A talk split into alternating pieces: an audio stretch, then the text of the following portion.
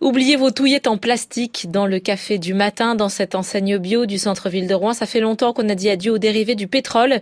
Amanda y est vendeuse. On vend des pailles en inox, du coup, ce qui évite d'utiliser des pailles en plastique et de, de les jeter. Au rayon hygiène juste à côté, exit les cotons-tiges dont le plastique risque de finir englouti par les poissons.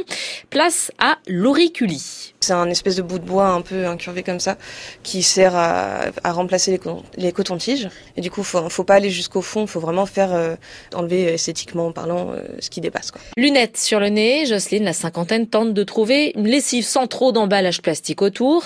Au quotidien, elle achète des produits les plus biodégradables possibles. Soit fait en coco, soit avec des, des verres recyclables aussi. Enfin, on essaie d'utiliser les pailles aussi recyclables s'il faut pour les enfants, sinon on n'achète pas ce genre de choses. Et en plein été, Valérie, elle, opte pour l'option écolo lors de ses pique-niques. Je préfère une table en plastique qui me dure au lieu d'avoir euh, des tables en plastique jetables. La jeune femme se déplace même avec ses assiettes en porcelaine pour casser la croûte.